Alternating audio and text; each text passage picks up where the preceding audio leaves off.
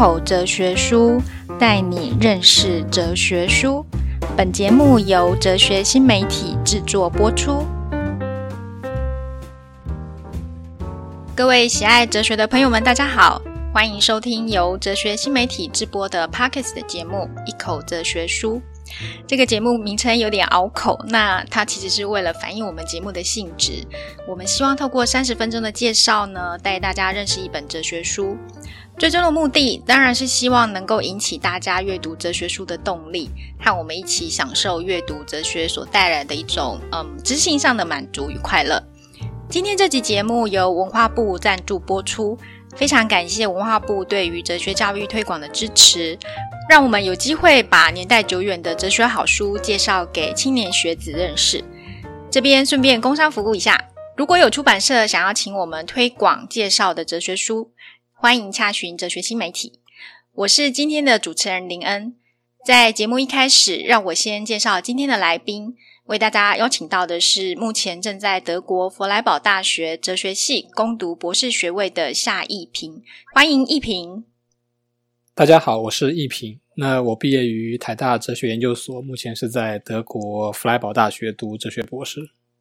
嗯，非常谢谢奕平今天拨空来参加我们今天的节目哦。刚刚听他讲说，他们现在还在学期中，这样。奕平其实也是哲学新媒体的合作作家，他的研究兴趣呢是落在古希腊哲学、尼采哲学还有政治哲学这方面。那他在哲学新媒体上也发表过一些影评啦、书评，大部分都与欧陆哲学比较有关系。今天请他来帮忙大家介绍的这一本哲学书呢，是由英国哲学家 John Stamil，呃，约翰米尔所撰写的《论自由》。On Liberty，那这本书呢，它是在一八五九年出版，到今天真的算是已经非常久远的一本书了。但是它在现在还是蛮有影响力的。我个人是认为说，哈，就是这本书还是值得大家再读一读。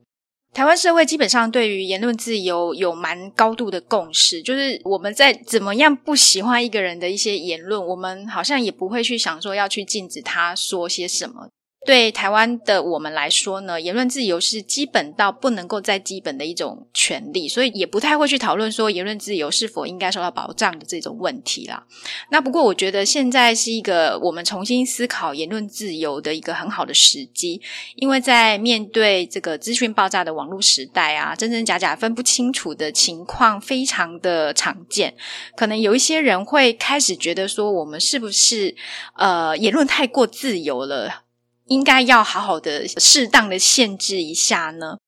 呃，我觉得我们可以把这个问题稍微转换一下来进入今天的讨论，就是为什么我们应该保障言论自由？也就是说，米尔干嘛没事要特别去强调说大家有说话的自由呢？《论自由》这本书可能可以给大家一些答案。那今天就要请一平好好来跟我们大家介绍这本《论自由》。嗯、我们先从比较软性的问题开始哈，就是一平他的哲学兴趣其实主要是放在这个。呃，欧陆哲学好像跟英国的这个 哲学家米尔有点距离，所以有点好奇，说为什么奕平会对这本书产生兴趣呢？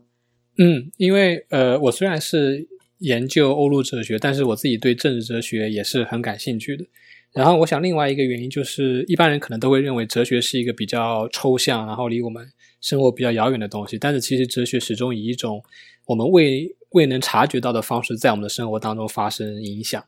就像你刚刚讲到，这个言论自由是我们已经基本到不能再基本的权利，但是其实像这种嗯落实在、嗯、具体落实在我们生活当中的政治权利，它背后当然有一个非常久远的这个思想源头。那米尔恰恰就是我们对于言论自由这样一种非常具体权利的背后的一个思想的源头。因而在这个意义上，就是说米尔的《论自由》这本书，当然它其实形塑了我们今天的这种呃民主自由的生活方式。所以我想这是一个非常重要的理由，为什么我们今天仍然要阅读米尔。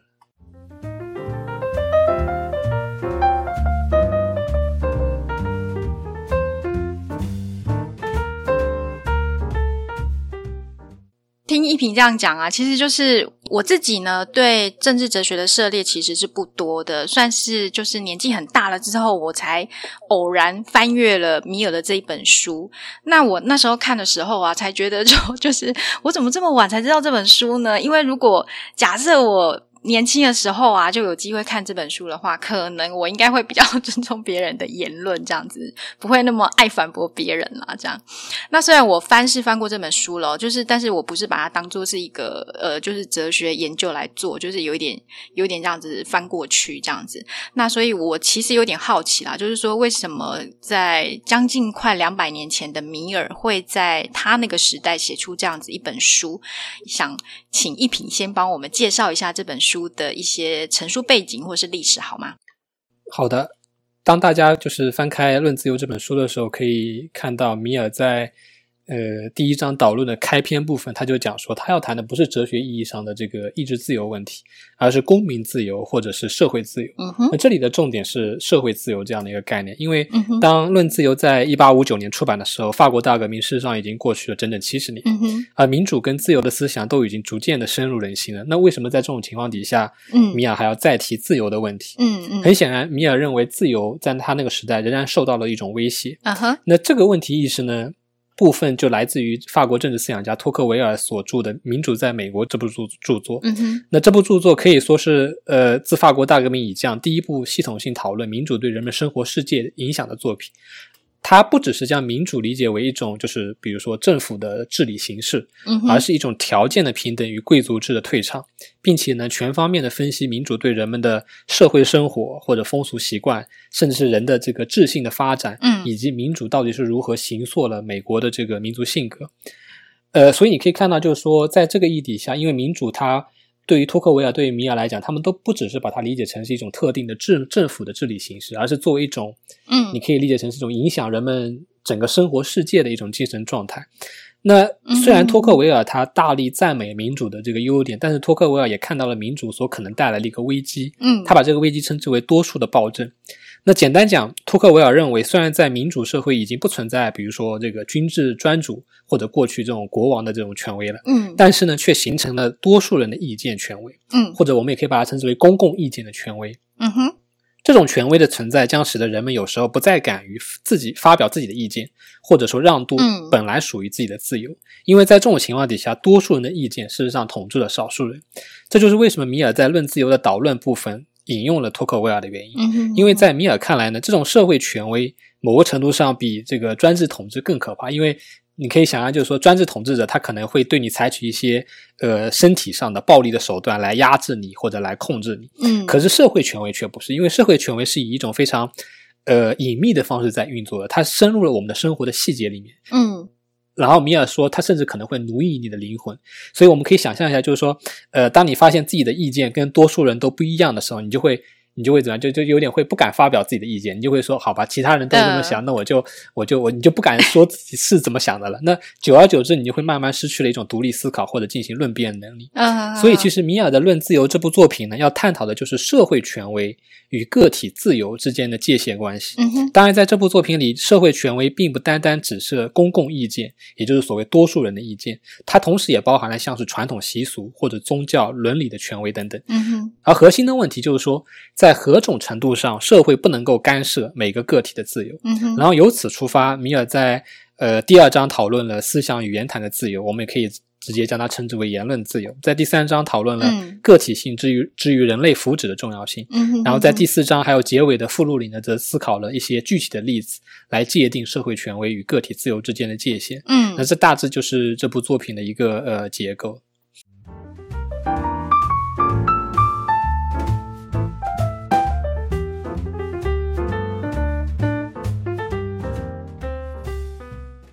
OK，OK，很谢谢一平的这个很详细的讲了这本书的结构。这样，刚刚一平提到啊，我想到的是说，可能是呃，我们现在比如说我们在社群媒体上发了一个言，然后被大家 被大家 攻击。然后，或是言上，是不是中中国好像是这样讲，就是言上，然后变得就我们好像会害怕我们会被言上，然后就不敢发言那种状况。虽然就是米尔他写这个书是很早之前了，那但是我们好像在台湾，或者是说，特别是像现在我们这个社群媒体很发达的时代，这个问题好像还是蛮严重的哦。刚刚一平有一个澄清，我也觉得蛮好的，就是呃，在讨论到说，因为我们光看书名论自由啊，可能会以为是呃像自由意志这些的这样。那各位听众不要跑错棚喽。呃，如果你想要知道自由意志是什么，这种比较类似形上学或者是心理哲学的问题的话呢，那这本书是比较没有讨论这方面的。好，话说回来，这本书其实没有很厚。但是我我自己会认为说，这本书里面提到的一些哲学论证，老实说是蛮丰富、蛮扎实的。接下来呢，请一平谈一下，就是米尔在这本书他的主要哲学论证是什么呢？呃，米尔在这本书中对言论自由的捍卫主要有两个理由。嗯，第一个理由是你永远不知道你要压制的意见有可能为真。嗯。第二个理由是，即使一个意见为真，我们也仍然需要去讨论它，去争辩它。嗯，那我们可以先来看第一个理由。嗯，第一个理由其实很好理解，因为米尔认为说，如果有些人认为他们的观点为真，因而去压制其他人的观点的话，那么他们就是将自己的确定性等同于某种绝对的确定性，或者说他们认为存在着不会错的真理。嗯，呃，但不论从历史上来看，还是从我们的日常生活来看，这都是不太可信的。嗯哼哼哼。谁有权利能够说我的观点就是绝对正确的，而且永远不会错，对不对？没有人能够做出这样的宣称。嗯，而反过来讲呢，如果我们因此就去压制别人的意见，却有可能带来很大的损失。嗯哼。那米尔举了很多的呃例子，比如说像是苏格拉底的例子，因为苏格拉底就是因为他的不信神跟蛊惑年轻人而被判了死刑。对。那换言之，苏格拉底其实违背了当时的一种呃宗教信念。嗯哼。但是我们今天都知道，苏格拉底是古希腊最重要的哲学家之一。嗯，并且深刻影响了后来的哲学发展。是。也正是因为我们没有人能够拥有绝对的真理，所以自由的讨论与思辨是至关重要的。因为在这个过程当中，我们每个人都可以纠正自己的错误想法，或者获得一个对事物更加清晰的认识。嗯，那这个在我们今天听来，当然可能就是平淡无奇，但是在米尔写作写作的十九世纪五十年代，仍然存在着许多因言获罪的状况。是，然后米尔举了，他其实举了蛮多例子，其中一个例子就是说，嗯，有一个人呢，就是。只是在一扇大门上写了一些冒犯这个基督教的语言，然后就被关进监狱里面判了二十一个月的刑。嗯哼哼。但是如果我只是因为我的言论去批评某个宗教、政治或者伦理信念，我其实并没有伤害其他人啊，对不对？为什么我要被判刑？嗯。所以从这里就引出米尔整部《论自由》最重要的一个界定个体自由与社会权威的原则，也就是唯一能够去干涉一个公民个体自由的，就是去阻止他伤害其他人。换言之。如果我的言论跟行为没有伤害到其他人，那么不论是司法体系或者是公共大众，就没有理由干涉我的自由。嗯哼。也正是在这个背景底下呢，米尔认为重新捍卫人的精神自由是非常重要的事情。嗯。那他有时候用的词，就是因为我们刚刚也提到，他在讨论主要是一种社会的自由或者公民的自由。嗯。然后他有的时候还会用这个所谓的精神自由 （mental freedom） 这样的词。嗯。所以你可以看到，就是说，呃，对米尔来讲，这种对自由的压抑，并不只是妨碍了一个人，就是说在某些。权力上面的这种呃限制，嗯，而是会造就一个人精神或者心灵的压抑。那他其实谈了很多呃道德习俗或者宗教前文，比如说基督基督教在他那个时代，就是仍然还是被很多人视作是一套完备的这个真理体系，嗯。但是米尔恰恰指出，即使是基督教，它也不拥有全部的真理。因为它里面有可能有很多这个负面的、消极的元素，例如他认为基督教就是一种服从性质的宗教，嗯，然后他会压抑很多人的内在的活力。所以不论如何，米尔所谈的这个自由原则，也就是说，如果我的言论或行为没有伤害到其他人，那么其他人就没有理由来干涉我的自由。这个自由原则其实后来就成为一个呃自由主义非常核心的呃原则。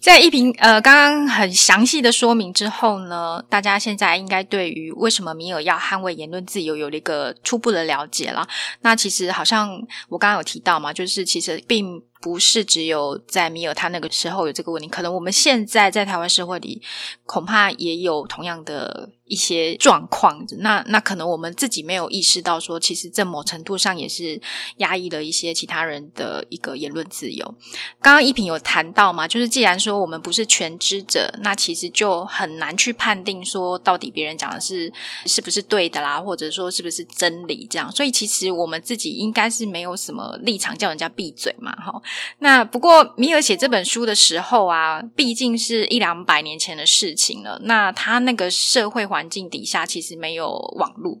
那讯息的传递本来就不是很发达，就是一方面就是真理传递很慢嘛。那同时因为这个传播的设备的限制，所以一些胡说八道的言论大概也不会传递的太快嘛。那祸害大众的几率就会小很多。可是像我们现在啊，要面对这个网络的假新闻啊，还有假消息的这种现象，那这这种消息呢，在几个小时内其实就会透过网络传遍全世界，几乎没有什么时间差这样子。那这种假讯息的现象，其实蛮容易造成一般大众的恐慌啊。假设说它是一些蛮危险的讯息的话，比如说呃，就是我记得米尔在书里面有提到，就是比如说你如果在戏院里大喊失火的那种情况，那你可能就会造成一些踩踏或者伤害的事件。这样，那这种情况在网络时代就更严重，这样子。那所以，呃，因为这个资讯量太多太大的关系，我们其实很难去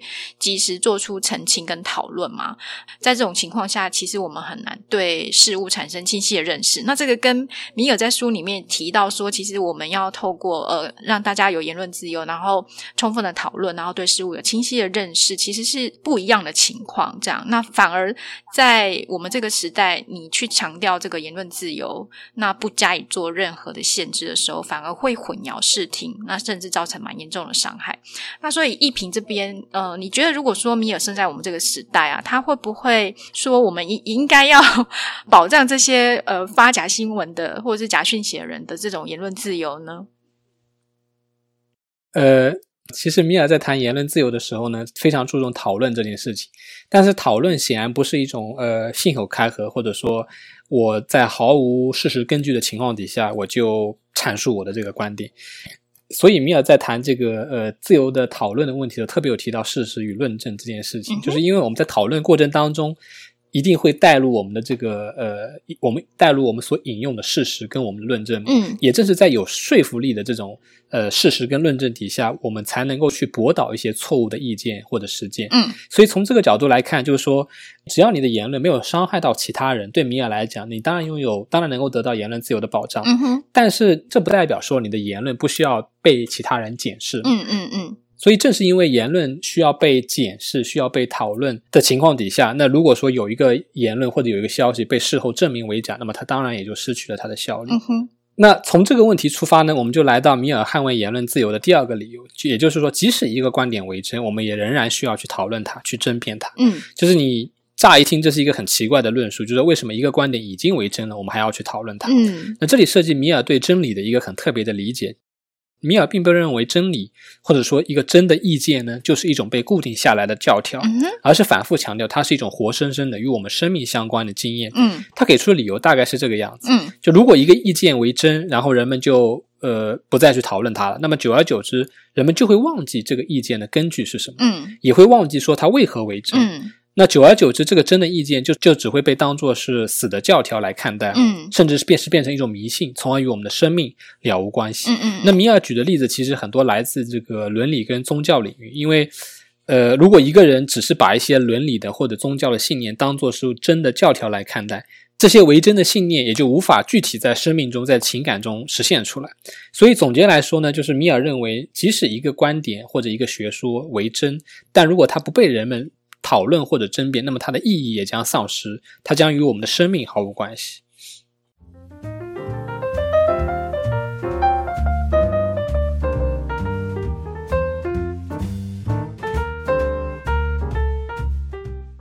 嗯嗯嗯嗯，这样说起来，米尔讲的其实蛮对的。就像我们现在在这边，呃，跟一平一起讨论《论自由》这本书一样啊，就是我前面提到嘛，就是台湾虽然已经把言论自由当作是一个没有争议的一种值得我们追求跟实践的一种价值，但是如果我们不去讨论说为什么我们需要捍卫言论自由，跟它背后相关的一些呃理由跟理路的话呢，我们很可能在碰到一些特定情况的时候就没有办法做出应应嘛。譬如说像前面提到的假讯息啊，还有假新闻的这些现现象。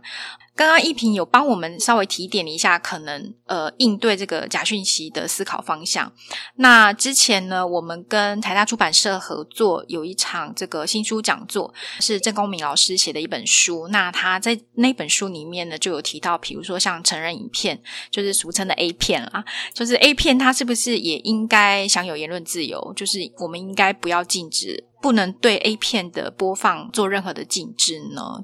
那这些其实都跟我们的日常生活非常的息息相关，很值得再从这个《米尔论自由》这本书里面的哲学论证呢，再来重新的根据我们现在所处的环境进行更多的讨论，然后做出更清楚的厘清跟检讨了。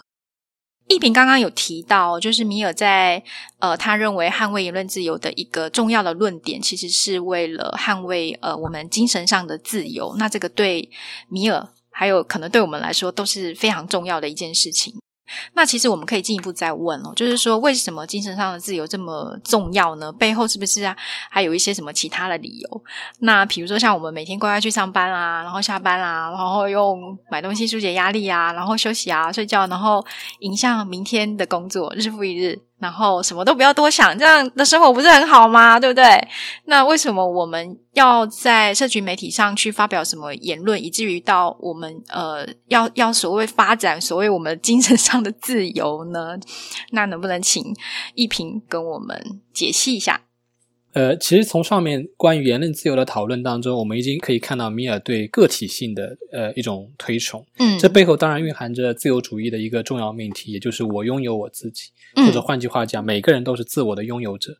那正是这种自我拥有性呢，使得他人无权违背我自己的意志，来强制我去做某件事情。啊，米尔之所以要强调个体性的价值，背后当然也有一个担心，嗯，也就是民主社会当中同质化或者平均化的倾向。嗯，啊这个担忧同样受到托克维尔的启发，因为我们先前提到过。呃，现代民主对托克维尔而言意味着一种关系的平等与贵族制的退场，然后大家越发从一种平等的角度去看待一切事物，没有高低之分，也没有卓越的人或者平庸的人的区分，因为人们人人都是平等的嘛。嗯。但是托克维尔与米尔在其中都看到一种平庸化或者同质化的倾向，仿佛人跟人之间没有任何的区别。嗯哼。但是米尔始终认为个体性是一个重要的价值，因为一方面个体性可以促进多元性，另一方面呢，个体性蕴含着创造性。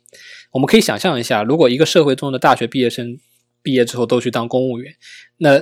呃，一定是一件非常无聊的事情，而且无也无助于整个社会的发展。但如果有些人去当艺术家，有些人去当科学家，有些人去当学者，有些人去当运动员，还有哲学家，哲学家 哦，哲学家，嗯，那这个社会就是显然会丰富多彩许多。更重要的是，米尔认为这会促进个人人格的成长。他有一个很不错的比喻，他说人并不是一台。机器，而是会像一棵树一样往四处生长，然后会不断的发展自己。然后在这种情况底下呢，也许它反而能够创造出别人创造不出来的东西。啊，比如说我们举这个电竞游戏的这个例子，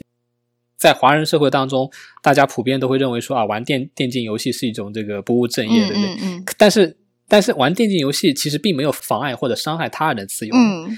嗯。而且说不定有人就可以玩出一个世界冠军，对不对？对。再例如，很多人都把这个读书当做是一件呃正经的正经的事物。嗯。但是如果当初比尔盖茨不退学的话呢，也许也不会有后来的这个微软帝国。嗯嗯。所以米尔认为，他那个时他那个时代的那个社会呢，反而恰恰缺少一些特立独行的人。嗯哼。然后大家都保持着一种同质化的倾向，而排斥差异性。嗯哼。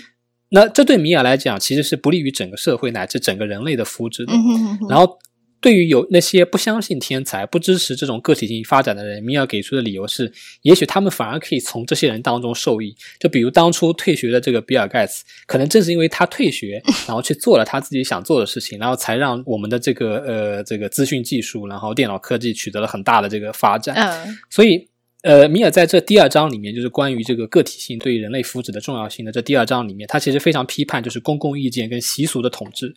而把那些能够挑战公共意见和习俗统治的人呢，称之为自由的精神，也是一种进步的象征。嗯、其实，在这方面，我们可以举很多的例子，例如说，有一些这个拥护传统价值的这个长辈，对不对？他们反可能反对同性恋，嗯、或者有一些呃非常保守的呃人，他们可能认为说啊，你这个三十岁之前还没有结婚，然后你就是。道德上不可接受的，或者说很不孝什么之类的，嗯，对，但其实其实其实归根到底，这些事情都是每个个体的事情。嗯嗯，嗯他人并没有理由强制你说一定要这么做。嗯，所以米尔在他的作品中说，这个凡是压制个体性的都是一种专制。嗯哼，那当然，我们也可以看到，就是说对个体性的强调，不仅仅是我可以充分发展我自己的天分，它同时也意味着我们可以去包容其他的个体性跟差异性。嗯哼，然后有可能就是有有有有些人会因为自己的这些习俗信念，然后看不起那些玩电竞游戏的人，或者是玩游手好闲的人。嗯，但是其实一方面，他们他们的所作所为并没有妨碍到我们；另一方面，他们很有可能在其中创造出了别人创造不出的东西。嗯，那也正是在这个意义上，米尔认为就是说，呃，对个体性的强调以及促进个体性的发展是一件非常重要的事情。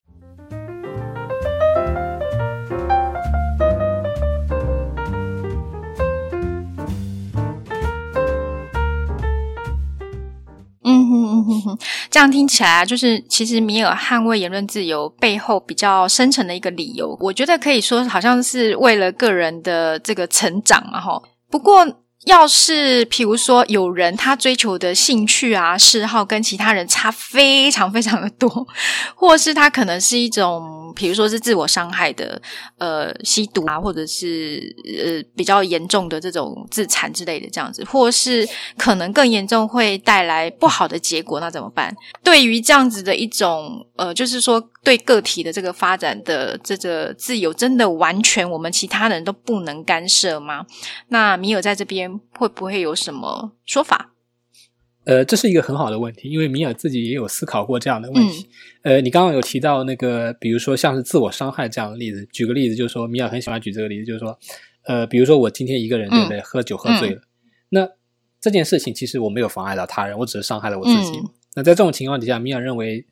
喝酒喝醉了，这是你自己的事情，嗯、而且别人也没有理由去干涉，别人可以对你进行劝导。嗯嗯，嗯，但是别人没有理由强制你说啊，你就不要喝酒了。嗯，所以其实米娅有思考过这个问题，但是呢，现实当中问题显然会变得更加复杂。嗯，尤其是有人会质疑说，那个体自由跟社会权威之间的界限并不是那么清楚的。是，或者说我们是否能够完全的区别什么是个人的，什么是社会的？嗯嗯嗯嗯。呃，举刚刚这个呃酒醉的这个例子，那比如说我自我个人喝酒喝到这个宿宿醉，完全是我个人的行为，我也没有伤害到他人。但如果今天你是一个士兵或者警察，嗯，你因为醉酒而无法履行你的义务，嗯，那么这仍然是对米尔来讲，这仍然是要谴责或者惩罚的行为。虽然喝酒是你自己的事情。但履行义务却是身为一个士兵或警察该做的事情。但是米尔这在这里的重点是，你并不是因为喝酒而被惩罚，但是你会因为无法履行义务而被惩罚。嗯哼。所以其实他仍然想要非常清楚的去界定，说什么样的东西是由我自己的这个行为所导导致的，以及什么样的东西是我没有在社会当中所呃履行义务。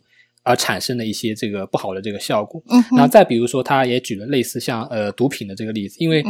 我们知道有一些这个毒品可能在医学上是具有这个有益的功效的，嗯，这就自然引发了就是说政府应该要如何限制毒品，然后与此同时又不妨碍有些人自由获得毒品的问题，嗯，呃，因为如果直接比如说禁止毒品，或者我直接禁止这个酒精贩卖，那这很显然是是侵害到了有一些人的个体自由，嗯哼，呃。而米尔给出的建议呢，则是可以采取一些预防性的措施，例如在购买的时候出示你的这个呃证件，嗯，或者我在包装上贴上标签说，说告诉大家这是一个危险产品，这有点像今天我们比如说在这个香烟上呃贴上说吸烟有害健康，因为这个贴上去以后，既避免了我就直接采取禁烟的方式，对不对？对。因为如果我直接采取禁烟的方式，那我显然是侵犯了有一些人的自由。是。但是与此同时，我也告诉大家说，这个吸烟有害健康，然后。最终的决定权就在你在于每个个体的身上，取决于你自己要不要去呃购买呃香烟或者是酒精饮料这样的东西。嗯，那照这样说啊，其实呃我们可以从一平刚刚举的很多例子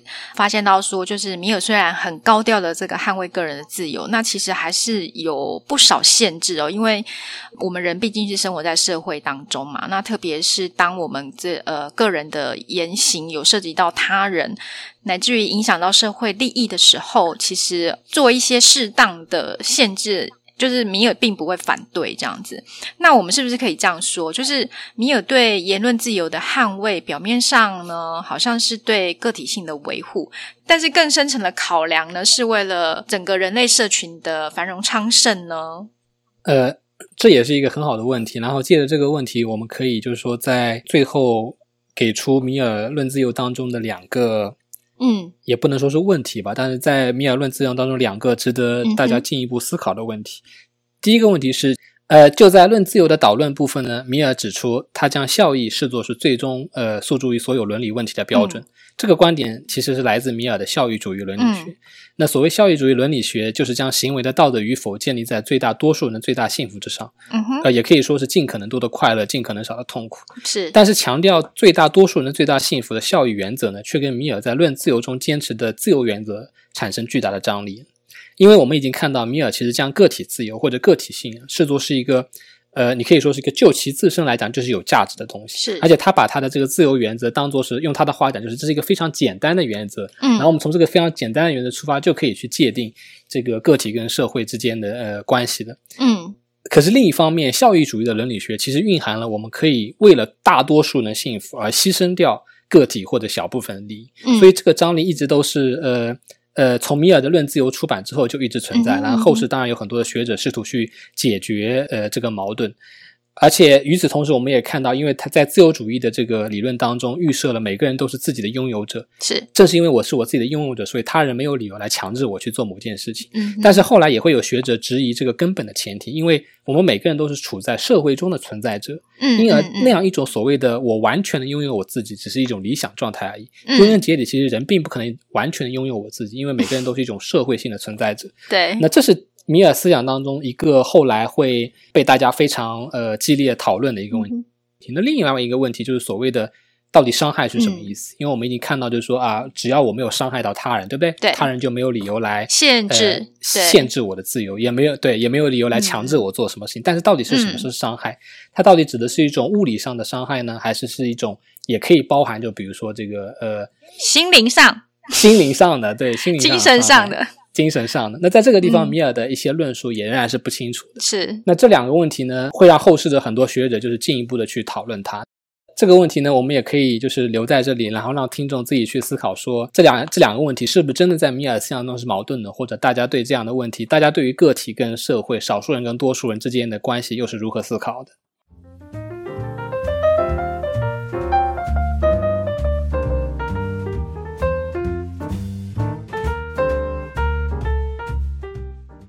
？OK，好的。那听到这边呢，不知道大家会不会跟我一样，觉得好像坐了一趟有关自由的云霄飞车呢？呃，一开始啊，米尔告诉我们说，呃，维护言论自由是很重要的哦。然后再跟我们讲说啊，不是因为说自由本身就有价值，呃，更重要的是个体性的发展对于个人来说，其实有非常重要的面向。那接下来呢，他又告诫我们说，那个体性的发展呢，并不是毫无限制的，必须是要在考虑到社会中的其他人，还有以及自己在社会中的这个角色应该要负起的责任等等的。那在这样的一些条件下，我们才可以来说自由的发展我们自己的个体性。不过呢，因为刚刚呃，一平有提到嘛，就是米尔他是一个非常知名的效益论者。那如果我们把米尔的效益论再结合他在《论自由》里面讲的这个内容的话呢，会造成某一种张力。讲到这边，大家有没有一种思想上峰回路转的感觉呢？那这个其实就是哲学思辨有趣的地方了。呃，我们节目的时间其实也差不多了。最后，一平这边有没有想要跟呃听众朋友补充的呢？